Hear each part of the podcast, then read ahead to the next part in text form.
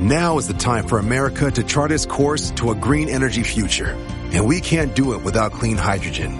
But it's up to regulators in Washington to establish the right rules that advance clean hydrogen today. Clean hydrogen needs the full extent of the production tax credit to decarbonize heavy industry, create high-skilled jobs, and lead the global energy transition. Get the facts at cleanhydrogentoday.org. Paid for by the Fuel Cell and Hydrogen Energy Association. ¿Por qué nos cuesta tanto trabajo hablar de sexualidad con nuestros hijos? ¿Por qué deberíamos hacerlo? Y sobre todo, ¿cómo podemos explicar esas preguntas incómodas que nos hacen o que vemos? Quédense con nosotros y escuchen a nuestra especialista. Hola mamás Acerrín, bienvenidas a un nuevo episodio de Mamás en Pausa. Estoy muy contenta porque hoy tenemos una especialista súper experta en un tema que estoy segura que es de interés para todos. Hoy nos acompaña Regina Novelo. Hola Regina, bienvenida. Hola Lore, ¿cómo estás? Feliz de estar aquí contigo, muchas gracias. Ay, yo también de verdad estoy muy contenta que nos acompañes porque es un tema que a cualquier mamá o papá que nos esté escuchando nos debería de importar. Claro. Y si hoy no nos importa, estoy segura que por lo menos nos angustia porque no somos expertos. Y ese tema es todo alrededor de la sexualidad de nuestros hijos. Ahorita estábamos platicando Regina y yo, y Regina me decía, estoy segura, hasta les voy a explicar lo que es la sexualidad de los niños, porque todos se imaginan algo en sus mentes macabras, y no siempre es eso. Entonces, por favor, Regina, platícanos un poco cuál es tu especialidad, tu experiencia, y por qué estamos tan contentos y orgullosos de tenerte hoy aquí. Ay, muchísimas gracias. Pues soy bióloga de carrera, estudié la carrera de biología y la verdad es que fui la más feliz muchos años como bióloga, pero algo faltaba y yo creo que ese faltar tuvo que ver con el haber sido madre, madre de dos y empezar a cuestionarme mil cosas, ¿no? Sobre la sexualidad infantil, sobre la prevención del abuso sexual y eso me lleva a estudiar en la Asociación Mexicana para la Salud Sexual para ser educadora sexual y educadora sexual infantil, cosa que yo ni siquiera sabía que existía pero por ahí la vida me fue llevando en el camino correcto y de ahí saqué un programa para poder trabajar con niños, niñas y adolescentes, talleres de sexualidad, conferencias para padres, eh, trabajo también con eh, personal docente, porque pues los maestros están todo el día con los niños y luego ven cosas que ni siquiera saben si son esperables o no y después estudié para ser terapeuta breve, un, eh, un posgrado en prevención de abuso, publiqué cinco cuentos infantiles de la serie Ati el dragón de las estrellas, un libro que se llama Tu hijo vio pornografía, sabes qué hacer, eh, y la verdad pues ha sido todo un camino muy interesante a lo largo de la sexualidad y sobre todo la sexualidad infantil. Ok, entonces vamos a hacer, empecemos por ahí, por lo básico. ¿Qué es la sexualidad infantil y por qué los papás le tenemos tanto, tanto miedo a hablar las cosas así como son? Claro, se le tiene miedo primero porque nadie nos habló. Digo, no sé a ti cómo te fue, pero a mí me fue fatal en cuanto a que mis padres hablaran conmigo sobre sexualidad o que en mi casa se hablara, era como el tema totalmente prohibido. De acuerdo. Eh, éramos cinco mujeres y ni siquiera la palabra toalla sanitaria se podía comentar en mi hogar, ¿no? Porque había dos hermanos hombres y cómo iban a, escuchar esa palabra, a enterarse de eso, ¿no? Y segundo, porque siempre que nos dicen sexualidad, nos imaginamos una escena erótico sexual del adulto. Eso es lo que me pasa a mí. Y entonces dices, claro que mi chiquito no tiene sexualidad, ¿cómo va a tener sexualidad? Eso le, le faltan años. Y además te lo imaginas como hasta los 40, casi sí, o nunca. o nunca, exacto. Y la verdad es que no es así. La sexualidad es parte integral de nuestra vida. Está ahí desde que nacemos hasta que dejamos de existir. Y hay cuatro componentes muy importantes que cuando yo los menciono, entiendes por qué la sexualidad está ahí, ¿no?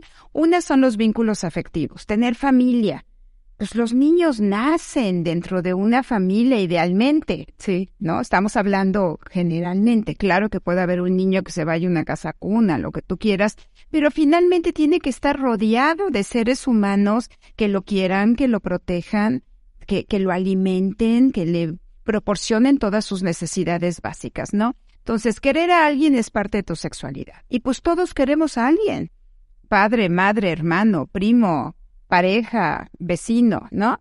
Otra parte muy importante es el género, que claro que tiene que ver con una parte biológica, con el nacer, con ciertos genitales que nos asignan un sexo al nacer, pero que a lo largo de la vida vamos dándole todo un significado a lo que es ser hombre o ser mujer. Y es un camino de vida que tiene que ver mucho la sociedad, la cultura, en fin, todo lo que hay a nuestro alrededor. Otra parte muy importante de la sexualidad es la reproductividad, que no es nada más tener hijos, porque si eso fuera, pues ni los niños tendrían ese componente de la sexualidad, idealmente los adolescentes tampoco, y muchos adultos que deciden no tener hijos, ¿no? Entonces tiene que ver con aprender a cuidar a alguien. Y todos aprendemos a cuidar a alguien desde chiquititos. De acuerdo. O sea, tu hijo puede tener dos años y puede cuidar su peluche, su carrito, taparlo, eh, meter a, bañar la muñeca, pasearla, darle de comer, ¿no? Desde ahí empezamos a aprender a cuidar al otro. Y tiene que ver también con nuestra creatividad, toda la parte creativa de inventar canciones, cosas, etcétera. Y la última parte es el erotismo que siempre que hablamos de erotismo es el erotismo del adulto. Y por supuesto que no. El erotismo es más sencillo. Eh, son las sensaciones agradables o desagradables que tenemos en nuestro cuerpo. Que tú me digas, oye, a mí me encanta bañarme con agua caliente, pero bien caliente. Y diga, ay, no, Lore, yo la verdad medio tibia. O mi café me encanta tibiecito. ¿No? Que tú me digas, no, yo está hirviendo o no me gusta o me encanta ponerme crema, pues a mí no. Todo lo que nos guste o no sentir en nuestro cuerpo es parte de nuestro erotismo y se va construyendo desde el nacimiento y va modificándose a lo largo de toda la vida. Y entonces, ¿en qué momento crees tú que fue el que nos metieron como ese chip donde te dicen erotismo y te vas a una película porno? O sea, ¿es una falta de educación sexual? Totalmente es una falta de educación sexual y es un crecimiento como sociedad con mitos y tabús y miedos y, que preferimos darle la vuelta y no hablar de a decir, oye, es una parte natural de tu vida. Ok, empecemos entonces a, a resolver como lo más básico. ¿No? Está el típico de que de pronto, pues, no sé, tenemos hijos, hijas. Y e incluso el cómo nombrarle a la parte de sus, a sus genitales está así como de, ah, la galletita, tu colita, ¿no? Tu pajarito, tu cosita, tu cosita, ¿no? E incluso están las personas de frente y pues a muchos les da pena decirlo. Y hace poco tuvimos una conversación muy interesante, eh, todo relacionado al abuso sexual y tú nos explicabas la importancia de llamarle a los genitales como son, es decir, pene y vulva, ¿correcto? ¿Por qué es tan importante hacerlo así? Y me encanta que ya digas vulva y no vagina. Que la dije vagina y aprendí y de hecho muchos nos sorprendemos porque todos sabíamos, según nosotros, que era vagina. Claro, y es desde no conocer nuestros propios genitales como mujer, ¿no? O decir los hombres tienen pene y las mujeres no tienen pene. Ok, no tienen pene, pero tenemos algo. Claro, claro, no dices que sí tienes, ¿no? Y te... Exacto, no, no es no tengo, es sí no tengo, pero sí tengo algo. ¿Por qué es importante? Primera, porque es una parte como cualquier parte de nuestro cuerpo. ¿Y por qué no nombrarla? Frente. Exacto, ¿no? Pompas, muslos, eh, pies. ¿Por qué no nombrarla? Desde el momento en el que tú no la nombras o desde el momento en que tienes la necesidad de ponerle quién sabe cuántos eh, eh, sobrenombres, estamos hablando ya de una parte prohibida. Porque ninguna parte de tu cuerpo tiene tantos sobrenombres como los genitales. Nada. Y tienen hasta nombre, ¿no? Luego le ponen Pepe. Podríamos hacer un programa de puros sobrenombres de genitales y bueno, nos sorprenderíamos de todos los que hay, ¿no? Vete a trabajar una secundaria, una prepa y la lista es infinita lo que te pueden dar. Pero en efecto, los papás se sienten más cómodos con el colita, este, tu cosita, tu florecita, eh, tu pompita de adelante y tu pompita de atrás, ya sabes. No es así. ¿Por qué? Porque parte de la prevención del abuso empieza cuando el niño y la niña saben el nombre de sus genitales. Porque es más sencillo que llegue y te diga, mamá, algo me está pasando con mi vulva, o me pica mi vulva, o el tío me toca la vulva. Ah, la colita, la cosita, la parte privada. ¿Qué es parte privada? todo tu cuerpo es privado. No es, son nada más los genitales. Entonces, saber nombrar eh, con su nombre tal cual los genitales es parte de la prevención del abuso. Ok, perfecto. Oye, em, platícame, hablábamos de que los niños hoy tienen conductas sexuales, ¿no? O sea, que es algo normal. ¿En qué momento los papás deberíamos estar atentos independientemente de la edad del bebé o del niño cuando una conducta sexual es normal y hay algo que ya deberíamos de poner más atención? Claro. Y yo creo que la base es poder comprender que hay conductas que son esperables en cada momento de vida. Ok. Tú, si no sabes cuál es esa conducta que es normal, cualquier conducta sexual que tú observes en tu hijo te va a llamar la atención, porque además tenemos la falsa idea de que los niños no tienen sexualidad. Entonces, como no tienen sexualidad, pues no estoy esperando ninguna conducta eh, sexual. Cuando si las hay, como por ejemplo, van a descubrir sus genitales, se los van a tocar, van a sentir placer, no deseo, no es el deseo del adolescente, pero una vez que tocan sus genitales, claro que descubren el placer porque los genitales tienen terminaciones nerviosas. Así como descubren el placer jalándose la orejita, chupándose el dedo, eh, o que te diga, mamá, ráscame la espaldita, por favor, y ahí lo ves y le rascas la espalda y se pierde, ¿no? Pues tiene que ver con las terminaciones nerviosas. Entonces van a tocar sus genitales, van a tener una etapa en que son exhibicionistas. La típica, el, el me estoy rascariciando todo el día. No, exhibicionistas en el sentido en que van a estar súper orgullosos de su cuerpo y van a querer estar desnudos en todos lados. Ok. O sea, un niño de dos, tres años que de repente lo despistes en la alberca y se te sale corriendo desnudo por todos lados y que él podría ir al kinder encuerado.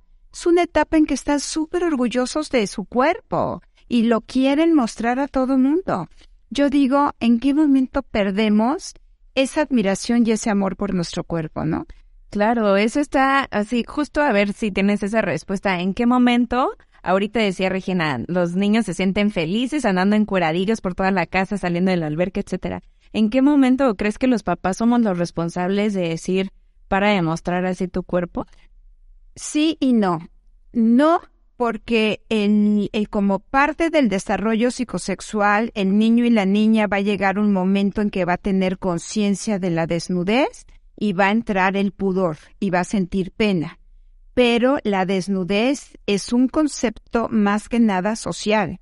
Hay sociedades en donde la desnudez es totalmente natural. Si estuviéramos ahorita en una tribu africana, no tendríamos, pero nada, ¿no? Estaríamos aquí, pero... Y platicando bien a gusto. Bien a gusto, nada más con taparrabos y, y normal, ¿me explico? Entonces, la desnudez depende de la cultura. Entonces, tú mismo, como parte de tu cultura, porque le tienes que enseñar a tu hijo a vivir en sociedad, vas limitando su conducta. No puedes permitir que tu hijo ande desnudo por la vida y vaya al centro comercial desnudo y que esté todo el día en el hotel desnudo, ¿no?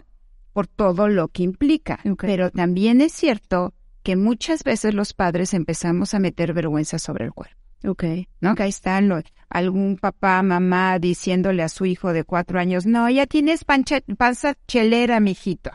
Eso está muy cañón. Yo creo que como papás deberíamos de ser muy cuidadosos en cada uno de los comentarios que decimos, porque no sabemos cómo puedan repercutir después en la vida de nuestros hijos, ¿no? Hace poco leía un contenido que me encantó que pues de pronto había una niña que corporalmente era más grande que otra y, y eh, quién le empezó a infundir como esa pena de que estaba gordita, porque erróneamente le llaman así, los mismos papás, hasta que la niña terminó viendo que no es igual que sus compañeras, hermanas, primas, y en eso se meten solas el chip de yo estoy gordita, cuando en realidad es algo que pues es responsabilidad de los padres y que deberíamos de ser cuidadosos. Pero bueno, vamos a regresarnos a la parte de los genitales. Entonces acá lo que nos aconsejas es llamarles tal y como son, enseñárselos como una parte más del cuerpo ¿Y qué sucede? Porque también, a ver, vamos a aceptarlo como papás, lo que decías tú, son terminaciones nerviosas y se siente rico. Así, ¿no? Bueno, hay unas que me gustarán más que otras, pero se siente rico y eso genera una reacción. ¿Qué debo de hacer yo si encuentro a mi hijo tocándose o a mi hija frotándose la vulva, o sea, ¿cómo debo de reaccionar yo como papá si me encuentro eso en una situación? Y si nos pudieras dar las dos edades clave, porque estoy segura que no es lo mismo con un bebé de dos años a con uno de seis, siete, ¿cómo Ah. debo de reaccionar yo como papá? Claro, primero entender que es una, eh, una etapa natural, normal de su desarrollo psicosexual. El niño menor de siete años es egocéntrico. Ok. Egocéntrico quiere decir que el mundo gira alrededor de él, Ok. ¿sí? Entonces, parte de este egocentrismo es el querer sentir placer. Y por eso es atiéndeme mamá y dámelo ahorita y, y quiero comer en este instante y quiero dormir en este instante. Todo gira alrededor de él. No tiene capacidad de verte, no tiene capacidad de decir, ay, hoy mi mamá amaneció muy cansada, Vamos la voy a dejar que descanse. Claro que no, no, porque el mundo gira alrededor de él. Entonces, ese egocentrismo, ese mismo egocentrismo y el descubrimiento del placer hace que el niño o la niña quieran tener autorotismo. Ok. ¿Sí? Si tu hijo es menor de tres años, no tienes que mandar ni siquiera mensajes de público privado. No lo va a comprender. Ok. De modo que le estés cambiando el pañal a un bebé de 11 meses y que instantáneamente llevan la manita a los genitales y más si tienen una erección, que es algo totalmente natural, que lo único que quiere decir es que hay una mayor cantidad de sangre circulando en ese momento en el cuerpo cavernoso de su pene, punto, tal cual es una cuestión fisiológica. Ni modo que le digas, no, mijito, tiene que ser en un lugar privado. Estás cambiando el pañal. Claro. No lo va a entender, no lo va a comprender. Entonces, si es menor de tres años, déjalo. Es parte de su desarrollo. Es como si yo te dijera, ¿qué le dices a una niña o a un niño que sale de la alberca, le da frío y la piel se le pone chinita? Nada. Es como que él esté haciendo algo O sus para pezones se ponen erectos. Claro, los cachetes rojos de calor. O los cachetes rojos de, o empieza a sudar. ¿Qué le dirías a un niño o una niña que empieza a sudar porque hace calor? Claro, nada, lo dejas ir, es una reacción del cuerpo. Exacto, porque es una reacción natural, no es una reacción fisiológica, ¿sí? Entonces, no le dices absolutamente nada, pero si ya es mayor de tres años, puedes empezar a introducir el término de público y privado. Ok. Hay cosas que podemos hacer en público, hay cosas que podemos hacer en privado. Y siempre vete hacia cuestiones de su vida cotidiana. Entonces yo te podría decir, a ver, este, ¿qué podemos hacer en público? Ah, pues podemos platicar, podemos comer nuecesitas, podemos brindar, podemos bailar, podemos saltar, cantar. ¿Qué hacemos en privado? Pues ir al baño a hacer pipí, popó, cambiarte la ropa, este, ponerte el traje de baño, tocar tus genitales y siempre con las manitas limpias. Así como cuando tocamos los ojitos o la boca, los genitales se tocan con las manos limpias. Ok. Es decir, siempre haz referencia a algo de su vida cotidiana Claro. para que lo pueda normalizar. No es, lávate las manos antes de tocarte los genitales, porque entonces yo ya estoy poniendo ahí un énfasis, Algo ¿no? negativo, ¿no? Exacto, así como, pues, ¿qué estoy haciendo? No, hay ciertas partes del cuerpo que se tienen que tocar con las manitas limpias. Tus ojitos, tu nariz, tu boca y tus genitales. Listo, así de natural. Así de natural, pero algo, Lore, que es muy importante, es que esto es un continuo. Hay mamás que me dicen, es que yo ya le dije dos veces que sus partes son privadas. ¿Y cuántas veces le has dicho que se lave los dientes? Diario a todas horas, ¿no? Claro. ¿Y cuántas veces le has dicho que no se mete el dedo a la nariz y se coma los mocos? es un trabajo constante. Claro. No es, ya se lo dije una vez. De acuerdo. Es una información que se tiene que ir brindando poco a poco para que verdaderamente pase a ser suya. Ok. ¿Sí? Entonces, si ya es mayor de tres, lo que vas a hacer es meter el concepto de público y privado. ¿Cuándo me llama la atención el autorotismo? ¿Sí? Cuando es constante, repetitivo, cuando deja de hacer cosas divertidas, espontáneas por tener autorotismo, ¿sí? Y cuando, y aunque tú quieras eh, cambiarle la actividad, no cede. Y se queda con mucha angustia. ¿Y eso nos indica alguna conducta extraña? Eso te indica que tu hijo, tu hija está sacando la ansiedad que tiene a través de ese autorotismo.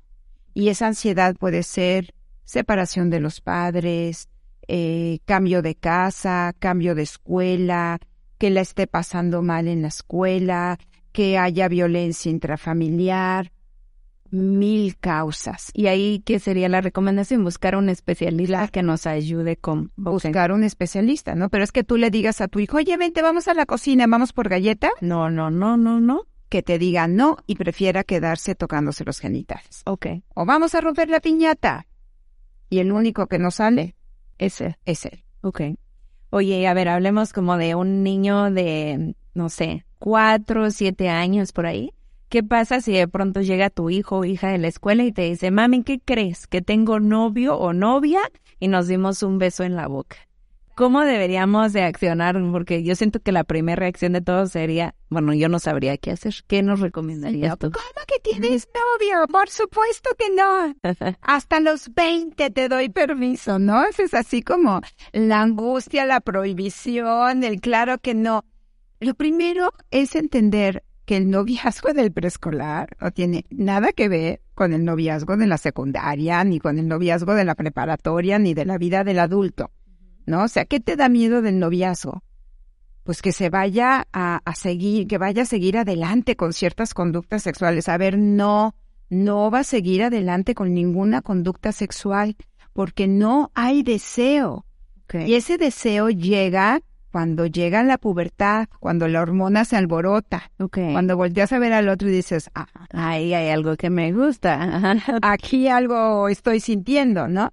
Tu hijo no lo siente. El niño chiquito imita la conducta de los adultos porque tiene que aprender a vivir en sociedad. Okay. Por eso hay la cocinita para que jueguen, los trastecitos para que hagan la comida, el pizarrón para que juega la maestra, ¿sí? La cajita registradora para que juegue al súper, porque todo tiene que ir dirigido a imitar la vida de los adultos para aprender a vivir en sociedad. ¿Por qué no va a imitar el noviazgo, el matrimonio, si es parte de la vida de lo que ve? Ok, o sea, probablemente este beso solo significó que vio o copió lo que hicieron mamá y papá. Claro, o los novios que vio en la plaza, en la película, en donde sea, y que entonces es este juego de ahí tengo novia, nos dimos un besito y es un besito así de punto y ya.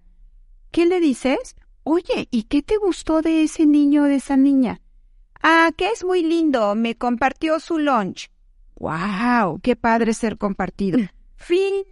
Ya, o sea, ni le das más. Nada, porque además es muy probable que a la otra, a la semana siguiente tenga otro novio u otra novia. Y sería normal también. Claro, porque es un juego. Es como decirte, hoy jugué con la pelota con mi compañero Ricardo. Ah, qué padre, mijito. Y a la semana, hoy jugué con, mi con la pelota con mi compañera María. Ah, mijito, qué padre. ¿Qué le dices? Claro. Entonces, entre más importancia le des tú, pues más difícil va a ser. De acuerdo. Oye, eso me lleva a otra pregunta que considero muy relevante.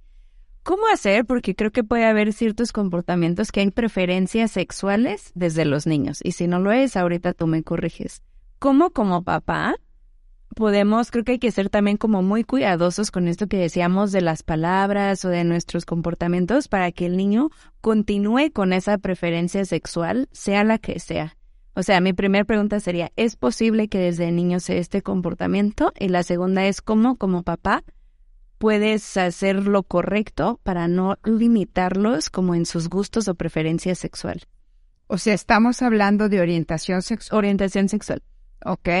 La verdad es que no hay nada que tú como padre o madre puedas hacer para evitar que tu hijo tenga cierta eh, orientación sexual o para hacer que tu hijo tenga alguna orientación sexual. Nada. Mi pregunta, perdóname, va más allá. Ok, me estoy dando cuenta que a mi hijo le gustan los niños. ¿Cómo puedo apoyarlo como papá para que él siga haciendo lo que él quiera? O sea, ¿o qué comentarios deberían? Porque me imagino perfecto al típico tío diciendo, no, no, no, no, no, no, ¿cómo, cómo, cómo? Esa actividad es solo de niñas. No, no, no, no, no, tú eres niño y te deben de gustar las niñas. Va totalmente al revés. Mi pregunta es, ¿cómo podemos apoyar a nuestros hijos en, en la preferencia sexual que tengan? O sea, si te gustan los niños, está bien. Si te gustan las niñas, está bien. O sea, ¿cómo apoyarlos? Ya, ya, este, en realidad, los primeros siete años de vida, y que ahí confunde mucho a los papás, los niños y las niñas en el juego pueden representar el otro género. Y ahí los papás empiezan a angustiarse, ¿no? De, ¿cómo que mi hijito está jugando a ser la maestra? ¿Por qué no está jugando a ser el profesor? El de karate. El de karate, pues porque resulta que en el kinder hay puras maestras y imita lo que ve. Entonces, los seis primeros años pueden representar en el juego el otro género sin que signifique absolutamente nada. Okay. Ahora, a lo largo de la primaria se va construyendo la orientación sexual, al igual que los primeros años de vida en la identidad de género. Pero hasta la llegada más o menos de la adolescencia es cuando ya se va a ver, sí, mucho más claro lo que es la orientación sexual. ¿Qué es lo que puedes hacer como papás? No mandar mensajes negativos nunca. Claro, desde chicos, ¿no? Yo pienso. Exacto evitar todo lo que se llaman códigos de violencia de género. que es un código de violencia de género? Mijito, no agarres la muñeca, no seas maricón. Eso es de tu hermana, suéltala. ¿Sí? Cuando crezcas, te vas a casar con una mujer y vas a tener que tener hijos cuando no sabemos si de adulto se va a querer casar o no, si va a querer o no tener hijos, si le van a gustar los hombres, las mujeres o qué. Okay. Entonces, no empezar a encasillar desde pequeños ¿sí? ¿Qué es lo que te toca en la vida?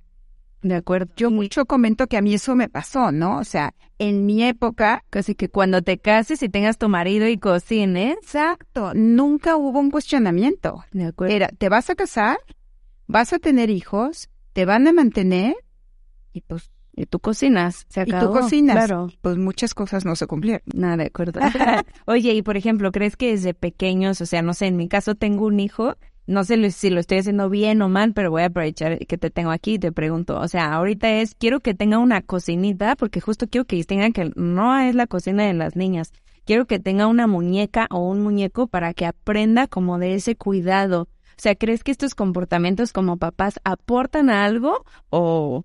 Por supuesto. Okay. Estás formando un hombre que va a ser mucho más sensible, que va a saber que puede cocinar y que puede aportar a la familia que decida tener lo que él quiera aportar y sobre todo que va a poder expresar esa ternura si decide en un futuro ser papá. Okay. ¿Qué, ¿Qué le pasa a los hombres? ¿Sí? No juegues con la muñeca, no la cargues, no la beses, no la arrulles, ¿no? Pero al rato tienen un hijo, cárgalo, bésalo, apapáchalo, ¿Y dónde está tu ternura? ¿Y por qué no le dices y le hablas bonito? Toda reprimida ahí. Y todo reprimido él porque nunca le permitieron expresar esa capacidad que tenemos de maternaje y de paternaje. De acuerdo. Bueno, me voy a ir con unas preguntas muy concretas porque tenemos muchas de la comunidad y estoy segura que a todas nos inquietan. ¿Besos en la boca con los hijos, sí o no? No. ¿Por qué no? No, y, y, y, sí, lo lamento, es, eh, soy tajante y mi experiencia de muchos años me ha demostrado que si tú normalizas una conducta con tu hijo, tu hijo no va a poder identificar al exterior que esa conducta no es adecuada. O sea, cuando llegue el tío a darle un beso en la boca, va a pensar que es normal y no es normal. O, o, cuando el profesor o la profesora le den un beso en la boca, pues va a decir los adultos le dan besos en la boca a los niños, ¿por qué no? Y además, seamos honestos, el beso en la boca es una conducta erótico sexual de una pareja. De acuerdo. ¿Por qué darle un beso en la boca a un hijo? Ok. Eh, bañarnos con los hijos, ¿sí? ¿No? ¿Hasta cuánto? Sí, maravilloso. Me encantaba a mí bañarme con mis hijos, sobre todo cuando llegábamos de la playa, era súper práctico meterme a los dos, bañarnos ahí juntos. Es al contrario un momento de convivencia, un momento maravilloso en donde eh, los mismos niños van aprendiendo qué genitales tienen sus padres, qué genitales tienen ellos, identidad de, de género, muchas cosas favorables. ¿Hasta cuándo? Hasta que alguno de los dos se siente incómodo, ya sea eh, el niño y la niña, si son hermanitos, el papá con la niña, la mamá con el niño, o hasta que el niño lo empiece a solicitar cuando entre el pudor, alrededor de los cinco o seis años. Pero, ahí viene el pero, si para los seis años tu hijo no te ha solicitado el pudor, es importante que para la primaria ya tenga la capacidad de bañarse solo, ¿sí? Y de que ese pudor se haya instalado. Por protección o de como padre deberías de decirle, bueno, mi chiquito, es momento, tú ya sabes bañarte, espero aquí afuera, si necesitas me avisa. Aquí estoy al pendiente de ti, te ayudo a lavarte la cabecita, checo que te estés bañando tus genitales, que te los estés lavando bien y hasta ahí, ¿ok? Va, perfecto. ¿Qué sucede con los hermanos, sobre todo cuando son de, de distinto sexo, niño o niña? ¿Hasta qué momento recomendarías tú o con qué conductas, hasta qué, cuándo se pueden bañar juntos y hasta cuándo dormir juntos y hasta cuándo ya no? Podría el mismo parámetro, ¿ok? Alrededor de los siete años ir logrando ya esta independencia. Ahora, eh, tenemos que tener muy consciente que si yo le permito a mi hijo, a mi hija bañarse con algún primo, prima, hermano, hermana, es probable que se den juegos sexuales infantiles. Ok.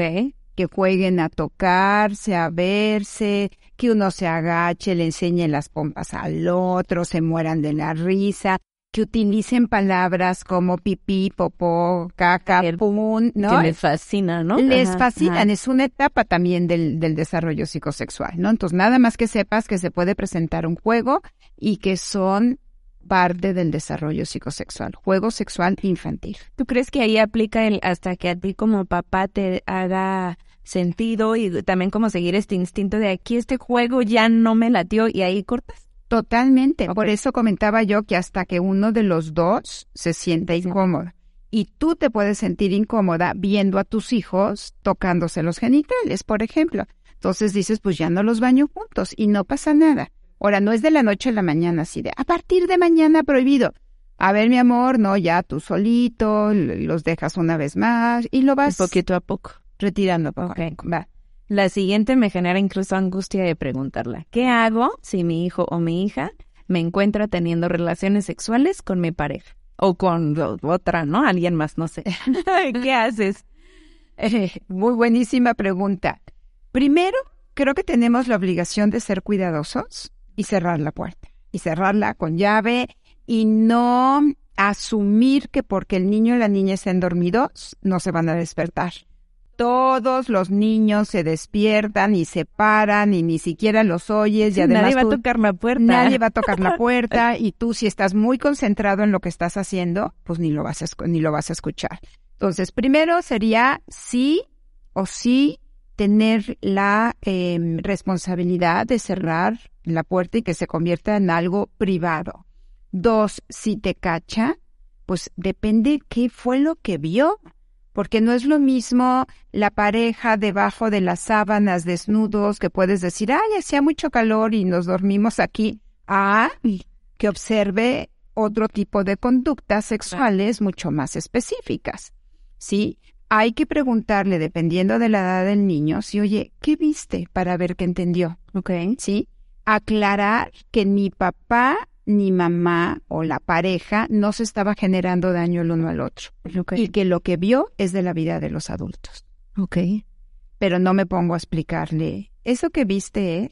Porque muchas veces ni siquiera lo vieron y lo interpretaron así, ¿verdad? Exacto, muchas veces ni siquiera lo entendieron así. Ok. ¿Qué pasa eh, con los comentarios de otros adultos, llámese tíos, abuelos, amigos, con el típico, ya seguramente tienes muchísimas novias o novios en la escuela porque estás guapísima? ¿Qué hacer con esos comentarios? Porque también después entiendo que como papá, pues podría ser un poco incómodo voltear y decirte, por favor, no le hagas ese tipo de comentarios. O sea, ¿cuál sería tu recomendación de cómo hacer ese acercamiento para evitar ese tipo de preguntas? Eso se llama hipersexualización. Cuando un niño o una niña constantemente le estás preguntando, ¿y cuántas novias tienes? ¿Y cuántos novios tienes? Que ya desde ahí estás eh, generando la expectativa de que si es un niño tiene una novia y que si es novia, desde ahí con respecto a la pregunta anterior, ¿no? Eso es hipersexualizar. Ok. Y eh, es incomodar a un niño que ni siquiera está pensando en eso. Entonces, ¿qué hacer como papá? Yo sí podría un alto. Ok. Tal cual, oye, amablemente te pido que no le hagas ese tipo de preguntas a mi hijo o a mi hija. Es un niño. Punto. Ok. Yo la que aplico y que no sé si es buena o no, pero es, ay, el otro día escuché, ¿no? Después, de un poco de tiempo después, que no es bueno hacerle este tipo de preguntas y creo que este tipo de contenidos que hacemos hoy con mucho cariño para mamás, papás, abuelos, tíos, etcétera, es porque muchas veces esas preguntas se hacen con una buena intención, es porque nos las hicieron a nosotros mil veces, ¿no? Entonces, bueno, eh, compártanle este contenido para que le digan, mira, no está bien hacer estas preguntas, ¿no? Y tampoco en la secundaria, porque genera esta incomodidad de, y si e, este, e, este adolescente no está siendo el más popular, el más eh, noviero, noviera, etcétera, y le está costando trabajo relacionarse, que lleguen y te digan, ¿y cuántas novias llevas? Y ya la besaste, y, y el otro así de, muy tercero de secundaria ninguna. No me da un beso nunca. No me da un beso nunca. O sea, ¿por qué tenemos que meternos en la vida privada de la gente? De acuerdo. Ok. Bueno, y ya por último, porque esta nos la preguntaron varias veces, es ¿qué hacer cuando mi hijo, si yo soy la mamá, me dice me quiero casar contigo o mi hija a su papá? Es, bueno, a mí me da una ternura eso, porque sé que a los papás les genera así como, ay, se quiere casar conmigo, que estoy haciendo mal, ¿no? Insisto, no lo vuelvo a abrazar, no vaya a estar malentendiendo. A ver, lo vuelvo a repetir, no hay deseo. Cuando tu hijo llega y te dice, mamá, me quiero casar contigo, siéntete halagada infinitamente. ¿Sí? Porque a mí esta chinita me puse, porque así me pasaba con mi hijo. Porque quiere decir las palabras de lo que te está diciendo es, eres una mujer tan maravillosa que cuando yo sea grande quiero tener cerca una mujer como tú.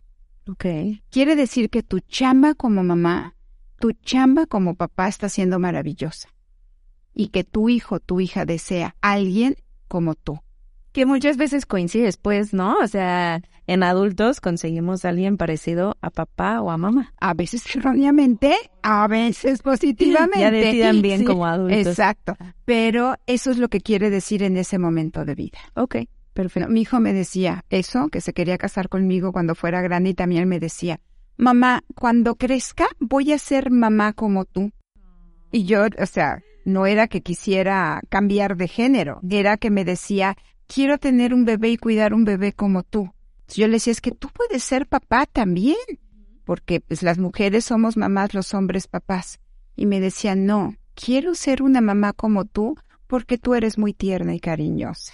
Ya, esta la Es súper Él estaba considerando las características. Ok. Perfecto. Ay, Regina, pues bueno, me podría seguir y seguir aquí haciendo muchas preguntas, pero estoy segura que este contenido que nos das es de mucho valor para toda la audiencia, mamás y papás que nos escuchan o nos ven. Y bueno, me gustaría dar como tus redes sociales porque seguramente hay muchos que van a decir, ¿y dónde la encuentro? Entonces, en Instagram estás como edusex.integral. Aparece mi logo que dice Regina Novel. Ok, y en Facebook como Educación Sexual Integral y también aparece mi logo. Ok, de todos modos, si alguien está viendo este contenido en redes sociales, vamos a ponerte ahí para que te encuentren más fácil y de verdad muchas, muchas gracias al contrario por esta información. Para nosotros es un honor tenerte acá y además como que enseñarle realmente a las mamás y los papás que no hay que tener miedo a la sexualidad, que hay que tratarlo tal como una parte más del cuerpo y que entre más informados estemos, más fácil va a ser criar a estos niños. Por supuesto, mil gracias por este espacio, encantada de la vida. Bueno, no olviden seguirnos en Mamás en Pausa en Instagram y nos pueden ver también en YouTube. Gracias, bye bye. Gracias. Now is the time for America to chart its course to a green energy future. And we can't do it without clean hydrogen. But it's up to regulators in Washington to establish the right rules that advance clean hydrogen today. Clean hydrogen needs the full extent of the production tax credit to decarbonize heavy industry, create high-skilled jobs, and lead the global energy transition. Get the facts at cleanhydrogentoday.org. Paid for by the Fuel Cell and Hydrogen Energy Association.